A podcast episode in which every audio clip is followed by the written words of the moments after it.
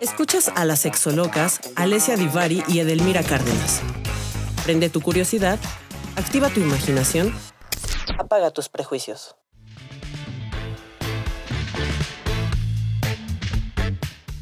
Pues esto es Sexolocas, así bautizamos a este proyecto. Eh, estamos muy emocionadas, como les dijo Edelmira, estamos muy emocionadas de arrancar este proyecto 100% eh, de Edel y mío em, para poder estar compartiendo eh, con todos ustedes. Desde ya nos conocen, desde un poco nuestra vida, porque pues siempre va a estar ahí metida en todo lo que decimos. Em, y también, por supuesto, planeamos que ya tenga un poco más de estructura en nuestros lives, gente. Aunque no lo crean, somos niñas bien portadas y a pesar de que somos sólogas, que estamos eh, en loquitas, también nos gusta mucho compartir e informar. Entonces, este va a ser una primer temporada, van a ser eh, seis meses que la vamos a finalizar el mes de diciembre, pero hoy deseamos arrancar eh, porque me siento, la verdad, muy emocionada, aparte de ver a mi amiga, mi compincha, mi comadre, mi hermana del alma, ver que eh, retoma y por qué retoma, porque hay muchos proyectos eh, que están pendientes, tanto ellas como mío, pero el hecho de que se brinque el charco no va a implicar que nos vamos a perder, sino que nos vamos a fortalecer, pero ahora a la distancia. ¿Por qué le pusimos sexolocas a este, a este proyecto? Punto número uno, ustedes saben que Alesia y yo somos doctorantes en sexualidad. ok, entonces, eh, ¿cómo? Ella sí iba a acabar, yo ya no acabé, al menos no por de pronto. pero eres doctorante, mamá. Ah, no, eso sí, de aquí a que me muera, doctorante seré. Unos cuantos meses por terminar. terminamos en diciembre, Alesia se va en septiembre, o sea que a nada de concluir, pero lo importante para nosotros es qué título le podemos dar a dos vidas chispeantes, con mínima cantidad de diferencia de edad, por supuesto, mínima, mínima. ¿Cómo darle un título a un proyecto de, de algo que amamos, disfrutamos y que nos gusta compartir? Eh, uno es diferenciar que Alessia y yo obviamente somos sexólogas eh, certificadas, pero al mismo tiempo no pertenecemos a la corriente de casi la gran mayoría de los sexólogos de nuestro país y tal vez de Latinoamérica. Y el hecho de hacer cosas diferentes, aventuradas, hablar de nuestras vidas, por cierto, y de nuestras experiencias, eso nos, eh, nos ha dado muchas veces la etiqueta de que estamos más locas que una, que una tuerca, ¿no?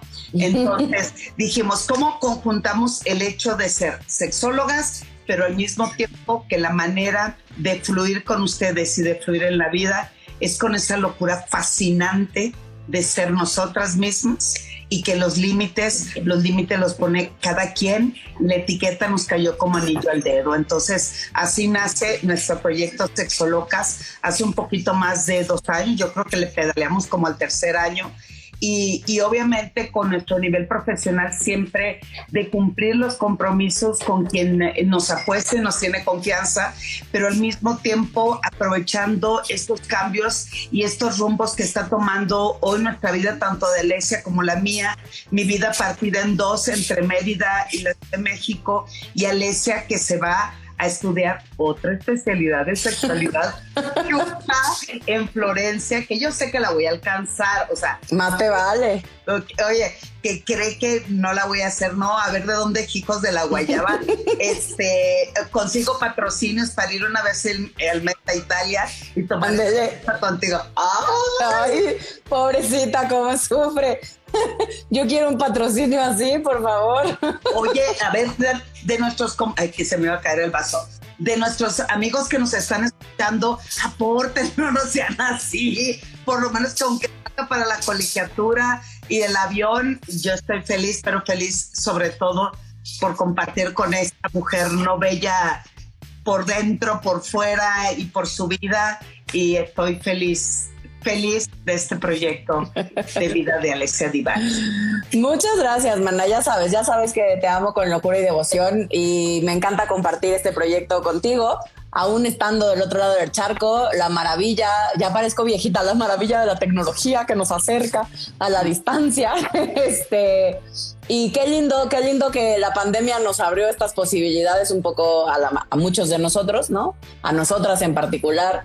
Eh, a mí me abrió la oportunidad de poderme cambiar o ir a probar eh, qué pasa conmigo en otros países. Este porque puedo seguir trabajando a la distancia, ¿no? Entonces, entonces me parece, me parece que son momentos de oportunidades de hacer cambios, de probar cosas diferentes y este proyecto es parte de eso, ¿no? Entonces, bienvenidos, bienvenidas a Sexo Locas. Eh, Oye, bienvenides. Bienvenides también a todos. Este, y bueno, hoy vamos a hablar, sí, un poco como para empezar acerca de la sexología, porque hay mucha gente que no sabe qué hacemos, ¿no? ¿Qué, ¿Qué, se supone que estudia la sexología? ¿A qué nos dedicamos los sexólogos? Y para que podamos ir entendiendo y conociendo qué es la sexología y cómo hay múltiples y muy variadas ramas acerca de esta de esta em, de este estudio, ¿no? De esta disciplina. Em, y pues si te late, a mí me gustaría empezar un poco como con la historia de, ahora sí hice mi tarea, y entonces porque soy mala para los nombres, entonces pues si me ven que estoy volteando para otro lado es que tengo ahí mi acordeón de los nombres porque si no se me olvidan. Em, pero saber que la sexología es relativamente nueva como disciplina, pero eh, digamos que tiene sus inicios a finales de 1800 con Richard von Kraft, em, un psiquiatra alemán, em, que fue la primera persona que escribió un libro acerca de la sexualidad y en ese entonces de las famosas desviaciones que hoy se conocen como parafilias. No pasó, no, como que no traspasó fronteras, no tuvo tanto auge. Fue, pues era un momento, estamos hablando finales de 1800, entonces digamos que fue muy aventurero de parte de este psiquiatra atreverse a hablar de estas cosas, pero no, no resonó tanto y fue hasta principios de 1900 que eh, con Havelock Ellis, que era un médico británico. Él está considerado por, por muchos sexólogos o por la sexología en muchas partes del mundo como el primer sexólogo, ¿no? Eh, un médico británico. Como van a estar escuchando, la mayoría, los primeros sexólogos son médicos. Eh, la gran mayoría de los primeros son hombres y son médicos o eran médicos. Eh, y después viene Magnus Hirschfeld o una cosa así, no me pregunten cómo se pronuncia su apellido, que era un médico judío alemán. Eh, y esto ocurrió a principios de 1900 eh, y él es considerado, por ejemplo, el primer activista a favor de los derechos de la comunidad homosexual, por ejemplo, ¿no? Que ya era como demasiado muy revolucionario para su época. Y finalmente llegamos a uno que es de mis favoritos, que es Alfred Kinsey, que es a un médico, era, bueno, él no era médico, era un biólogo, eh, un biólogo estadounidense, eh, por ahí de 1940, en los años 40, él empezó a estudiar eh, y es, de los, es el primero que en realidad hace un estudio enorme acerca de la sexualidad humana masculina y femenina y, hace un compilado gigante que hasta la fecha seguimos utilizando, ¿no? Y sigue estando en muchas cosas vigente. Eh, y eso fue por ahí de 1940. Y después siguen, que si por ahí vieron la serie de Masters y Johnson, em, la serie es, buena, a mí me gusta. Y por ejemplo, Masters era médico y Johnson, eh, Virginia Johnson era socióloga. no, era, era asistente. Bueno, era asistente, pero después creo que sí se echó la carrera, ¿no? Claro. Pero no me acuerdo si en sociología o en, o en, alguna humanidad, pero no me acuerdo, no me acuerdo exactamente en cuál. Y ellos son por ahí de los años, empiezan sus estudios en los años 60, 70. Eh, y ellos son quienes descubren o quienes, no es que descubren porque no había nada que descubrir, pero quienes clasifican y, y nos enseñan o nos muestran sobre todo el tema de la respuesta sexual humana, se la debemos a ellos, ¿no? En gran medida.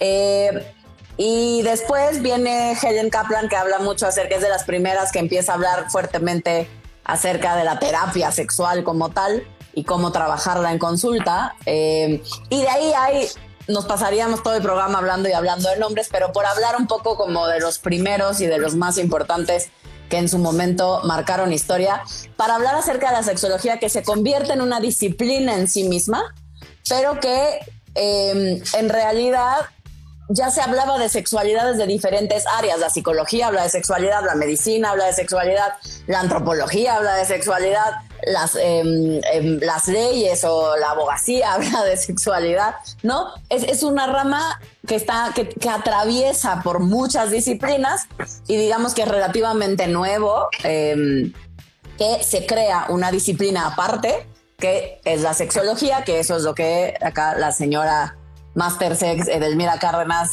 y yo estudiamos.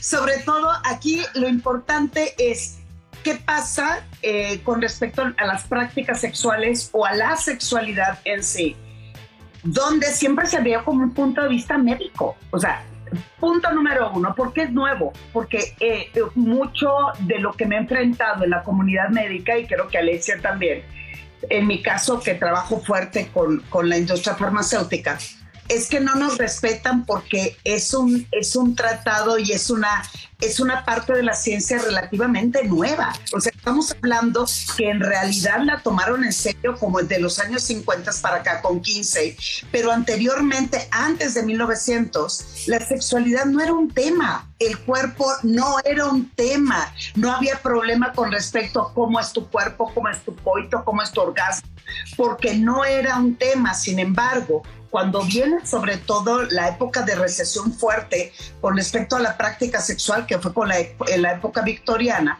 donde todo era reprimido, ¿no? Donde en la madre no hablen de sexo porque son castigados y, y ya saben, entonces ahí viene la época eh, romántica o del romanticismo, donde empiezan a disfrazar a través del poema, de la música, de la escultura, algo que era inminente era el placer hacia el cuerpo y el placer de disfrutar de la sexualidad. Entonces, para decirle, por ejemplo, si yo le quería decir a Alesia, te quiero coger hoy en la noche, algo así, ¿no?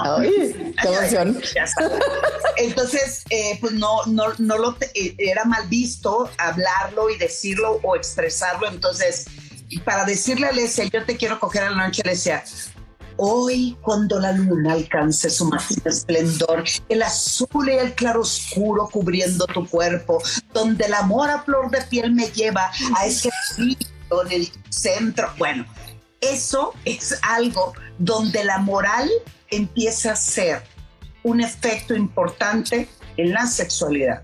Y para variar, pues viene también este Freud, donde dice que la única manera en que una mujer alcanzaba su madurez y su sexualidad, o más bien su práctica sexual, era que los orgasmos únicamente eran vaginales. Obviamente un pensamiento totalmente machista, no vamos a entrar en detalle, pero eso también nos da las diferentes corrientes donde nos dicen que la sexualidad tiene que ver con la parte médica, porque se veía como algo enfermo, como un diagnóstico. La perversión era algo enfermo. Eh, la, la, histeria era algo enfermo, entonces tenía que haber un diagnóstico médico para que avalara que a ti te estabas sucediendo algo. Hoy a través de todo este tiempo y en lo que Alessia y yo nos hemos enfrascado en los últimos años, es como no ver únicamente la práctica, sino cómo contactar con la emoción, cómo contactar con lo que sientes, con lo disfrute, con lo que eres y con el respeto a lo que realmente deseas ser y practicar en tu vida. Y obviamente nuestro doctorado pues, fue de sexualidad humanista, justo ahora también, porque es importante mostrarles, enseñarles, darles, brindarles, descubrirles esa maravillosa manera de llevar la sexualidad a través no solamente del placer, sino también a través del erotismo. Qué bonito, mamá. Qué bonito, de veras. por, eso, por eso te quiero, porque hablas re bonito. Oye, pero y en esto que decías del tema médico, lo cierto es que, para bien o para mal, sigue siendo un filtro o sigue teniendo un impacto importante en, en algunas corrientes sexológicas. Ese, esa visión médica sigue estando muy permeada en muchas corrientes sexológicas actuales, donde seguimos hablando o donde se sigue hablando de... Em, eh, se me fue la palabra, espérame, se sigue hablando de cuando tienes un problema sexual, ¿cómo se le dice? Se me fue el nombre. Disfunciones. De disfunciones, gracias. Cuando se sigue hablando de disfunciones como si hubiese una forma correcta, médicamente hablando, por supuesto, de funcionar. eh, donde los hombres particularmente siguen yendo al urólogo eh, cuando hay un problema de erección. No digo que no vayan, solo digo que no es la única solución ni forzosamente lo que va a hacer que su sexualidad se retome, incluso si tienen un problema fisiológico. ¿no? Porque está muy enfocada al tema genital y a lo mecánico, a que funcione tu cuerpo. Insisto, no es que esté mal, solo para nuestro gusto le hace falta un pedazo más, ¿no? Eh, entonces, Edelmira y a mí constantemente nos han escuchado y nos van a seguir escuchando, que hacemos mucho hincapié y constantemente estamos regresando al tema emocional de la sexualidad y cómo eso tiene un impacto. Por supuesto que está permeado a través de la cultura, la sociedad, eh, nuestro contexto familiar, etcétera, ¿no? Eh, y todo eso hace que, por más que haya un tema médico de por medio, em, a veces, incluso la gran mayoría de las veces cuando estamos saludables médicamente hablando, sexualmente hablando, no funcionemos de la forma que nos gustaría.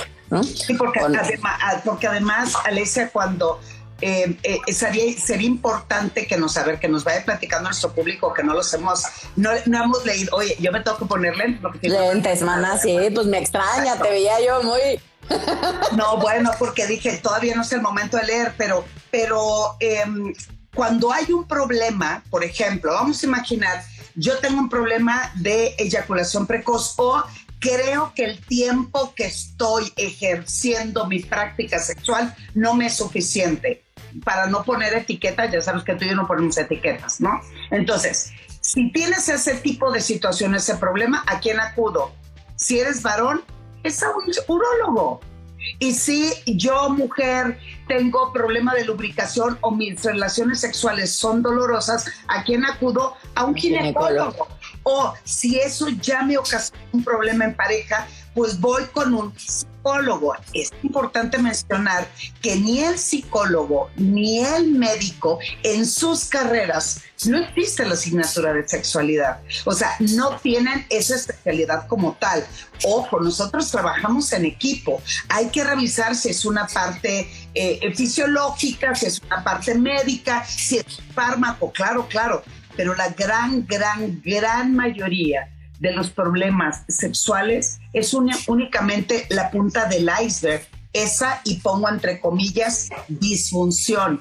Abajo hay un bloquezote impresionante de que me duele, autoestima, mala comunicación, e, este, vergüenza, culpa, miedo. ¿Qué es eso? Cuando tratamos de manera integral para que ese cliente, esa persona o quien desee vivir una vida sexual mucho más alegórica para no poner este, etiquetas tampoco, es importante trabajarlo en todos los sentidos. Entonces, el médico siempre su punto de vista es si funciona, si se le erecta eso que es genitalización en terapia eh, psicológica, pues obviamente es qué pasa con la emoción, pero también hay que ver otro tipo de situaciones. Por lo tanto, esto ha sido una gran cesta, en mi caso, no sé, Alicia dirá la suya, en mi caso es una gran cesta donde voy acumulando a través de la experiencia de mis años de trabajo desde la biología, desde la antropología, desde la emoción, pero también el permitirse decir, no me gusta, porque a veces muchos dicen, es que verdad que esto no es sano, pues no, no estás enfermo. Verdad, oiga, que eh, es, eh, eh, caigo en la estadística y si no quiero, pues se vale decir no quiero. No quiero. Se vale decir no me gusta mi cuerpo, se vale decir no me gustan mis chichis, se vale decir mi pene creo que no es suficiente y dame un aparato para que me lo estire y se engrose. O sea, todo eso se vale. El asunto es cómo lograr que esa herramienta que se llama cuerpo, mente, espíritu, alma, energía, como le quieras llamar, las, se pueda trabajar de tal manera que me siento cómodo o cómoda para fluir con lo que soy y cómo soy. Claro, me parece que, parte de nuestro trabajo, de lo que a nosotras nos gusta cuando hablamos de, de sexualidad, en este caso que hoy estamos hablando de, qué es la sexología, qué abarca, qué estudia, eh, por, qué, hay tantas ramas, ¿no? Eh, como Edel les decía al principio, nosotras somos sexólogas, nuestra corriente, digamos, caería en la etiqueta humanista, posmoderna o por ahí, ¿no? O desmadrosa o algo por el estilo. Eh, Entonces van a ver que tenemos un estilo muy particular conforme nos vayan conociendo y nos vayan viendo acá. Estaban preguntando qué días. Estaremos acá todos los miércoles a la una de la tarde, hora de la Ciudad de México. Em, el programa se queda grabado y también lo vamos a hacer podcast. Entonces ustedes no se preocupen que se lo pierden, lo van a poder escuchar y ver en cualquier otro momento. Pero claro que si nos acompañan en vivo, estaremos más que encantadas eh, de poder estar leyendo en la medida que vamos pudiendo todos sus mensajitos y de tratar de resolver todas las dudas que vayan saliendo acerca del tema. ¿Te late si leemos algunos mensajillos? Quiere de ahí, me pregunten, vaya, con todo, porque además el podcast ya les estaremos eh, avisando en qué plataforma va a estar para que esta serie o este, eh, um, ay, ¿cómo, ¿cómo dijimos que era hasta diciembre esta Primera temporada? también lo puedan escuchar por podcast. Oye, por acá Tania nos pone, la sociedad no está preparada para ir al gine o al urólogo, menos está preparada para ir a una terapia sexual. Desafortunadamente la sociedad te, cataloga, perdón, como libertina o puta por hablar de tu sexualidad. Pues sí, es verdad, todavía. ¿Por qué, creen que nos llamamos, oye, ¿por qué creen que nos llamamos sexolocas?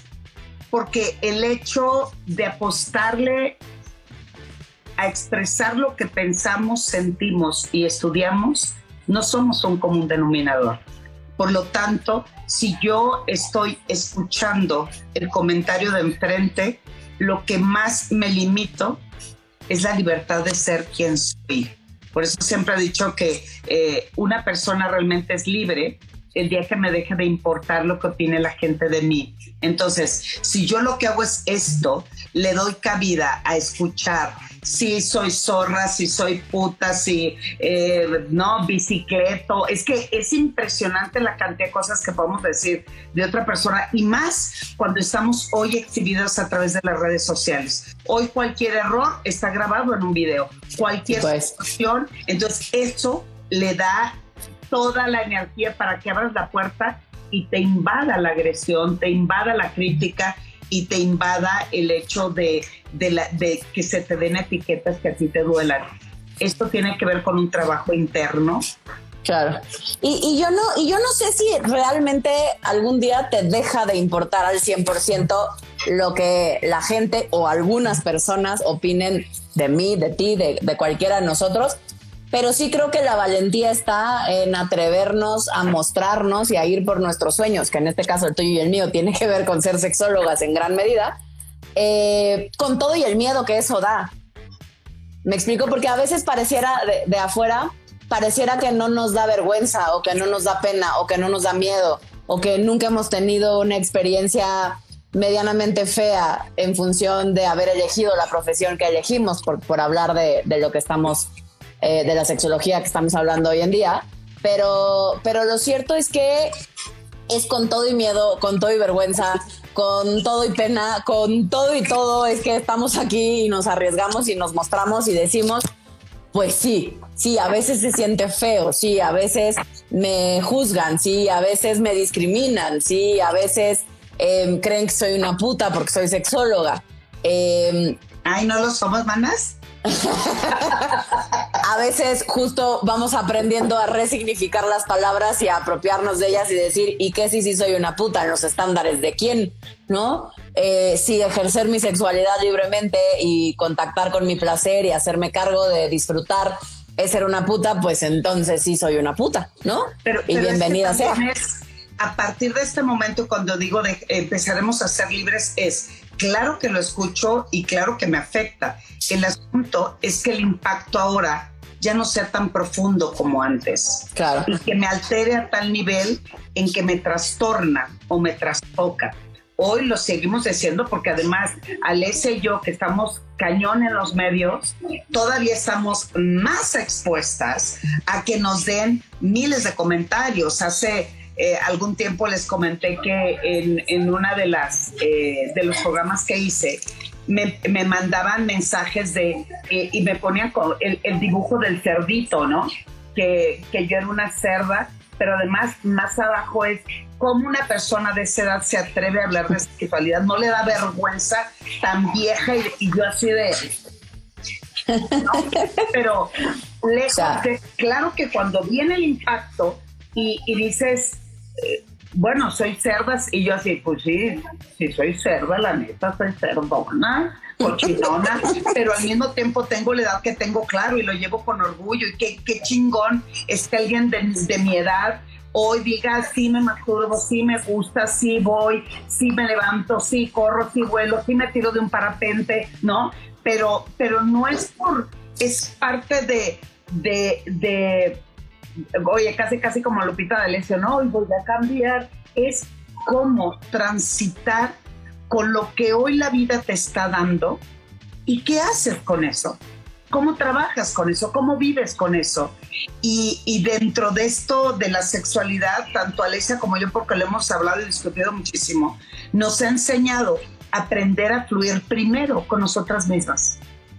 El hecho de que las locas, nosotros somos sexolocas, locas es porque es dentro de las etiquetas que más hemos recibido en la vida, simplemente por expresar lo que pienso, lo que estoy y ahora lo que hacemos, que estamos bien medidas, Ana, porque estamos midiendo a ver qué rollo, qué show, pero bueno, continuamos con las preguntas o con los comentarios.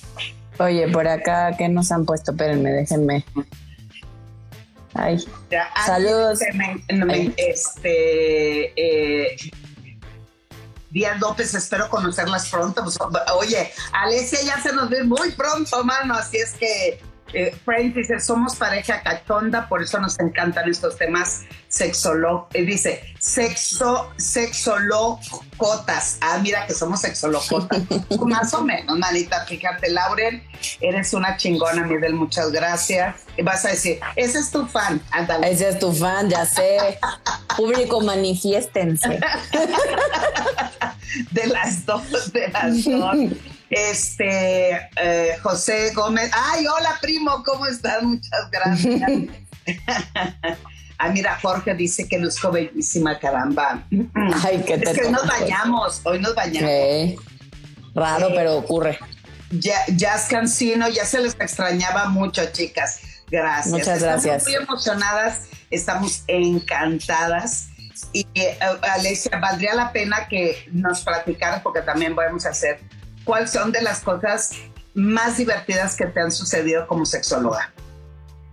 Yo creo que de las cosas más divertidas cuando me ha tocado trabajar, por ejemplo, cuando me ha tocado trabajar con niños, me gusta mucho y me divierte mucho. Me parece que es muy divertido escuchar las preguntas de los, de los chavitos de 5 o 6 años eh, porque creemos, ¿no? De pronto tenemos el prejuicio de que los niños son tontos o no entienden, ¿no? Y hacen preguntas súper divertidas y súper interesantes. Además, por supuesto que entienden perfecto. Y es una de las cosas que, que más me divierte. Em, en general me, la verdad es que en general me divierto. O sea, cuando doy consulta, te pueden preguntar a cualquiera de mis pacientes. en general soy, soy bien jodona, así soy en la vida, ¿no? Soy bien jodoncilla. Y entonces eh, la verdad es que de pronto me llevo medio pesado con algunos de mis pacientes y, entonces me divierte mucho dar, dar consulta, me divierte mucho mi trabajo en general porque busco o trato en la medida de lo posible de hacerlo lo más llevadero que pueda. Parte, parte de la buena mancuerna creo que hemos hecho tú y yo, Edel. en, en, parte siento que tiene que ver con eso, ¿no? Con, con permitirnos no tomarlo tan en serio o no ser tan más que en serio no ser tan formales, ¿no? Yo creo que la palabra correcta es, es ceremoniosas y, y esta parte de divertirnos ha hecho totalmente enriquecedor nuestro trabajo. En mi caso, que lo, lo, lo fuerte antes de la pandemia eran eh, los talleres y las conferencias y la parte multitudinaria a mí me enloquece de pasión. O sea, tener muchas personas al mismo tiempo que quieren hablar, que mientan la madre, que, que preguntan, que tienen esa necesidad, pero a mí me divierte más enseñarles una sexualidad eh, tipo como stand-up, por así decirlo, con información científica y académica, pero dicho desde un punto de vista divertido, porque en, la cama también hay que meterle cosas divertidas. Entonces, eh, está bien chido. Y es, es, es, esto, lo que hacemos Alessia y yo es parte de nuestro trabajo. Hoy le he tomado un gran, gran, gran amor y más respeto a la, a la terapia o a la asesoría, porque la verdad, pues yo estaba abarrotada de conferencias, pero ahora pues estoy abarrotada también de asesorías. Pero bueno, sigamos aquí. Mira, Cristina nos saluda. Eh, Mari, hola, mi hermosa, dice, no, pues dice, la alcanzamos todos, que, que, pues no sé. nos alcanzan, me alcanzan en Italia. A eso se pues, refiere, según yo. No, pues Omar, vámonos todos a Italia, ya no sean así, eh, cooperen, me voy a hacer un cochinito para que por lo menos vaya a estudiar con Alesia esa especialidad que se va a aventar en Florencia, la gacha sin mí, que poca, después de más de dos años estar juntas y literal, ¿eh? En nuestro salón del doctorado era Alesia y yo. Entonces nos pasábamos papelitos de ya tengo hueva, yo tengo hambre, yo también. No, Re buenas estudiantes, bien, bien presentes. Oye, por acá nos preguntan, ¿por qué las mujeres sentimos tanta vergüenza de hablar abiertamente que, por ejemplo, también consumimos pornografía? ¿Por qué, mi querida Alicia? Déjame este, agarrar mi agua porque ya la dejé lejecitos. Eh, ¿Por qué las mujeres sentimos tanta vergüenza? En general es un tema cultural y social, porque desde que somos chavitas, desde que somos niñas, nos dicen que no está bien, que la sexualidad no es para nosotras, que el placer no es para nosotras, em, que la pornografía es una cosa de pervertidos y de hombres. Em, y entonces, claro que cuando descubrimos que la pornografía también es para mujeres, yo siempre le echo porras a Erika Lost. Es una mm, directora de cine feminista, eh, de cine porno. Feminista es eh, noruego-española. Eh, si por ahí tienen chance de checar algo de su material, dense una vueltica, ¿no? Erika Lost, L-U-S-T. De verdad que su material vale la pena y es un y es un porno feminista. Entonces, me parece me parece súper interesante como para empezar a abrir posibilidades distintas de cómo la pornografía no es exclusiva para los hombres y las mujeres tenemos todo el derecho a producirla y consumirla. Claro, porque además eh, nosotros, en las mujeres en nuestra cultura latina, es que nuestra educación viene cargado de vergüenza de culpa y de muchos miedos. Entonces, si yo digo, comento, pido, exijo, solicito algo que yo quisiera vivir o disfrutar de mi sexualidad, pues lo primero que embarga mi cuerpo y mi emoción es vergüenza. Y el calificativo, y de dónde le sacaste, y zorra, y puta, etcétera, etcétera. Y la pornografía que lamentablemente por muchos, muchas décadas se manejó más hacia un consumo genitalizado del varón. Hoy hay una pornografía que tiene, que tiene historia, por supuesto, y van a decir, ¿y como para qué quiero ver tres horas eh, una acogida? No, es para contactar también con otro tipo de emociones. Entonces, valdría mucho la pena, eh, sobre todo aquellas o aquellos que dicen, no es lo mío, no lo he visto, no me interesa, échale un ojito, hombre. Vale la pena tener en tu menú sexual la posibilidad también de haber visto una película, tal vez no me guste, no es lo mío, o nada más me sirvió para cinco minutos, está bien. El chiste es que tengan la posibilidad de enriquecer su experiencia sexual de diferente manera. Eso, así que bonito, mana. Oye, pero regresando al tema de la sexología, que es nuestro tema de hoy, em, según tú, ¿por qué es importante? ¿Por qué es importante? Porque la conducta humana ha sido algo que apenas se está estudiando en los últimos 50 años. Por ejemplo, Master y yo, eh, eh, eh, Kinsey en los 50 pone de manifiesto, a ver, de mil mujeres, dice que solamente el 5% se masturba. Estoy inventando la estadística porque hay que decir una parte. Entonces, el hecho es que yo tengo un referente de qué es lo que pasa en realidad con la conducta sexual humana y no lo que muchos hablamos y decimos, y más cuando veníamos de esa época romántica del amor, de la conexión, pero también de la reproducción. Y se decía que el sexo únicamente era para tener hijos. Sin embargo, 15 se había hecho su momento. Hay fantasías sexuales, hay bisexualidad, hay masturbación, hay eh, problemas de erección. ¿Cómo? Claro, miren, yo entrevisté a 2.000, a 3.000, a 4.000. Entonces, eso valida que muchas personas les está sucediendo eso. Master y Johnson lo llevan un poco más allá a través del laboratorio. ¿Por qué es importante la sexología? Porque es importante también ver esa respuesta sexual. Y el laboratorio veía cuándo llega la erección, tienen deseo, qué le pasó en la erección, cuándo, cómo funcionó la vasodilatación, eh, cómo la sangre llegó ahí. Y todo eso me sirve también como un referente para saber qué pasa con mi cuerpo y ahora en los últimos años cómo me conecto también con ese cuerpo. Por lo tanto, los estudios sirven muchísimo para saber cómo vamos. Por ejemplo, la, resonancia magnética de un cerebro teniendo el primer orgasmo apenas fue en los años 90. O sea, ¿cómo? Y sin embargo, eh, otro tipo de tratamientos y situaciones médicas han estado en toda la historia y por qué no la sexualidad, no ponerla en el mapa y en el ojo también visible para que sea mucho más visible a nivel mundial. Claro, sí. Por acá, Ana Lucía nos está poniendo, actualmente tenemos una especialidad nueva como la rehabilitación del suelo pélvico, eh, pero aún las chicas tienen o tenemos eh, miedo de consultar, por ejemplo, por incontinencia. Casi no lo hablan ni con sus amigas. Sí, por supuesto, es una especialidad medianamente nueva o que se empieza a hablar y que se empieza a poner, digamos, de moda, eh, en el que ya empezamos a hablar de esta famosa rehabilitación del suelo pélvico.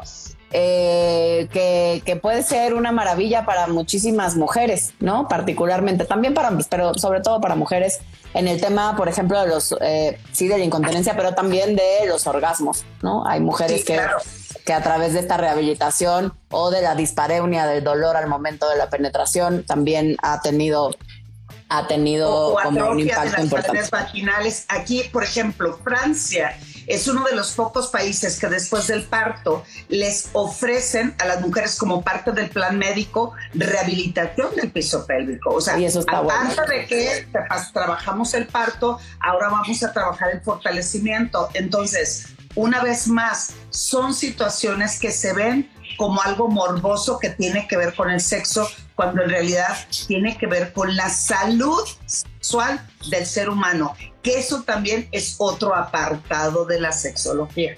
Claro, y hablando del tema de la salud sexual, este, hoy estamos a primero de septiembre, este 4 de septiembre es día, el Día Mundial de la Salud Sexual, como dato curioso para quien no lo sepa, y que todos conozcamos que existe este día, ¿no? Dedicado a la salud sexual como una rama específica de nuestra salud y como parte importante de aprender a hacernos cargo de nuestra salud, de lo que sentimos, de lo que nos pasa, de lo que necesitamos y de con todo y pena, con todo y vergüenza atrevernos a ir con el especialista que necesitemos. Eso incluye a los ginecólogos, a los urólogos, a los proctólogos, a, por supuesto, a los sexólogos o a las sexólogas.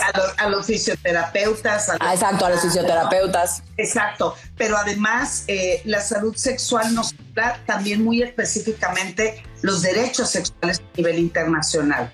¿Por qué? Porque, por ejemplo, si yo Em, voy a una escuela y en la primaria se niegan, o en secundaria, en la prepa, se niegan a darle información. Hoy un padre, un alumno o cualquier humano a nivel mundial puede llegar y decir, yo tengo derecho a la información científica y académica de la sexualidad. Yo tengo derecho al placer. Yo tengo derecho a expresar libremente de quién me enamoro. Yo tengo derecho a la salud reproductiva. O sea, eso ya es un derecho, no es un juego ni ah, otro invento que se sacan de la manga. Eso ya lo tiene derechos humanos, puedo apelar y se puede ir a un juicio. Y lo hemos visto en varios juicios ante la Suprema Corte de Justicia de la Nación en México, que se ha ganado porque se les negan tanto la atención como la información o la expresión de su propia sexualidad. Claro, y, me parece que información es poder en ese sentido. Y, creo que este primer live, este primer episodio, justo tiene que ver con que sepamos que la sexología es una rama específica, es una disciplina en sí misma, que por supuesto está permeada de mil ramas más, pero que es una disciplina en sí misma, que existimos especialistas en la materia, eh, que se vale por supuesto pedir apoyo, que no está solo, que no está sola, que, que existe personas que te podemos apoyar a entender.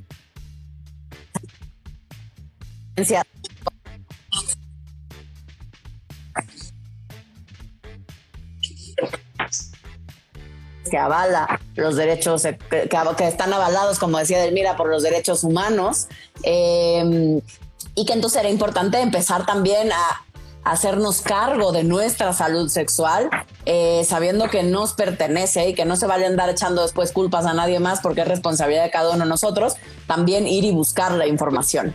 Exacto, exacto. Además, eh, es atreverse, güey, ya a, vivirlo y a disfrutarlo. Por ejemplo, aquí Ana San Juan nos saluda desde Barranquilla, Colombia, lo cual le agradecemos mucho que esté aquí. Iris dice que nuestro horario es muy complicado. Qué bueno que están de regreso, pero es que Iris, yo creo que llegaste tarde a nuestra transmisión. Eh, te come, bueno, les comento que Alesia la próxima semana se va a vivir a Italia. Entonces buscamos un horario que se ajustará tanto a sus horarios como a los nuestros, pero la buena noticia es que esto queda grabado en nuestro Instagram. Y además vamos a hacer podcast de estos programas, así es que no importa el horario, qué bueno que están aquí porque en vivo nos preguntan, nos cuestionan, nos menta la madre, sentimos el calorcito de ustedes, pero, pero pues son las cosas que en la vida tenemos que irnos ajustando. Exacto. Oye, Mana, y ya para ir cerrando, porque ya se nos va a acabar el tiempo. Oye, tú cuéntame, ¿por qué dirías que sí sería importante ir con una sexóloga, con un sexólogo, con un sexólogo en algún momento de tu historia o de la historia de todos?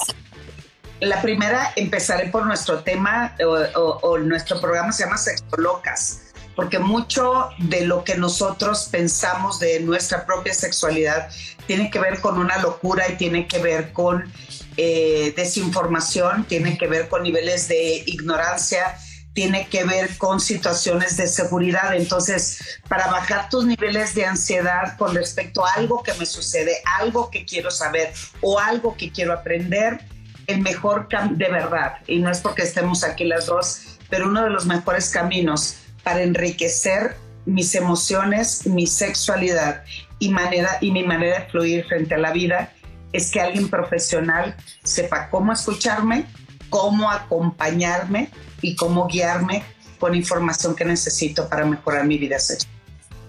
Y pues yo no tengo mucho más que agregar a esa cosa tan bonita que ya dijiste, pero sí creo que la sexualidad, en este caso los sexólogos, habríamos de ser canasta básica, mana, ¿no? O sea, estaría bueno que fuéramos canasta básica, que disfrutar, que entrar en contacto con nuestro placer, que hacernos cargo también de nuestra salud sexual fuera parte de la canasta básica, de lo que todos, todas, todes tendríamos que saber, entender y compartir y me parece que eso es parte importante del por qué sí, al menos una vez en la vida, dense chance de tomar una consultoría o acudir a una terapia sexológica.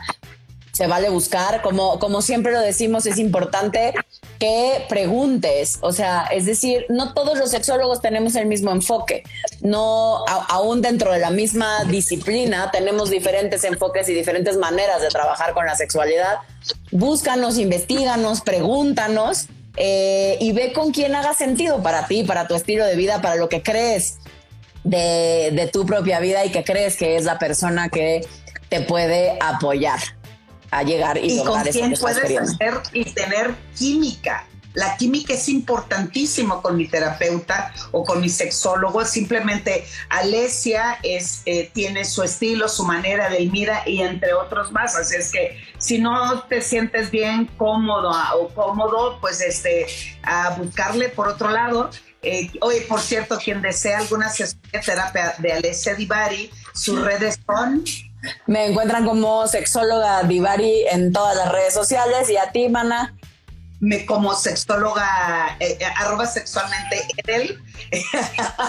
algún día, algún día se va a aprender sus redes sociales, yo lo sé. Ah, Pero mira, nos están saludando mucho. Carlos dice que es mi crush. Ah, Carlos, tú sí sabes. César Aguilar dice, ay, besos, mi Alexia, aprendiendo siempre de ti. Felicidades a las dos por Sexo Locas. Me encanta el nombre, ya viste, mija, cómo nos están apoyando, mija. Muchas, muchas gracias. Y por acá también nos dicen felicidades por este nuevo proyecto.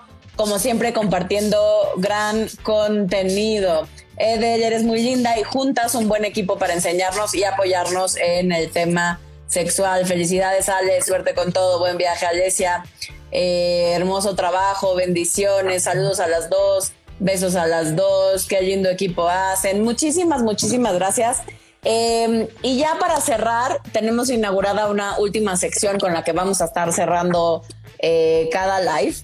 Y para que ustedes también lo hagan en casita, de todo lo que ya me sentí como Chabelo, a ustedes amigos en casita, de, La lo, que, de lo que ya, de lo que ya hablamos casi una hora aquí entre Delmira y yo. ¿Tú con qué empatizas de todo lo que dijimos, mana?